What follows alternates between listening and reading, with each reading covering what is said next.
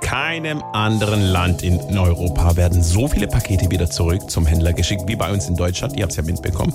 Jede vierte Bestellung, die geht zurück und damit sind wir immerhin ja Retouren-Europameister. Für manche sogar ein regelrechter Sport. Ich bin heute zu Gast bei Rainer Retour. Er ist wie Millionen Deutsche professioneller Pakete-Zurückschicker. Herr Retour, Sie sagen, das wäre richtig harte Arbeit. Ja, man will die Sachen ja nicht grundlos zurückschicken. Das kann ganz schön anstrengend werden. Schauen Sie mal, das hier ist einfach. Da habe ich schon beim Bestellen gewusst, dass mir das nicht gefallen wird. Ah, rosa Hotpants. Ja, zack, zurück. Aber was mache ich mit diesem T-Shirt? Stimmt, das passt Ihnen wie angegossen. Ja, aber hier ist leider die Naht gerissen. Aha.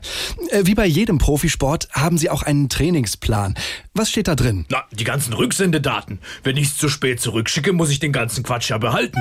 Schauen Sie, da kommt gerade die Erinnerung, dass ich heute noch diesen Pferdedressursattel zurückschicken muss. Sie haben ein Pferd? Natürlich nicht, drum schicke ich ihn ja zurück. Du schaffst das, Rainer! Ah, und wer ist das? Ihre Trainerin? Nee, das ist die Ute. Das ist meine Motivationstrainerin. Ja, äh, schön, dass Sie einen Sport gefunden haben, der Ihnen so viel Spaß macht.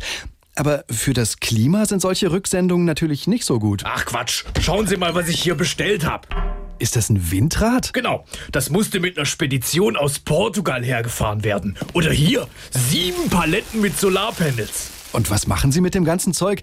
Im Garten aufstellen? Nein, zurückschicken. Du schaffst das, Rainer!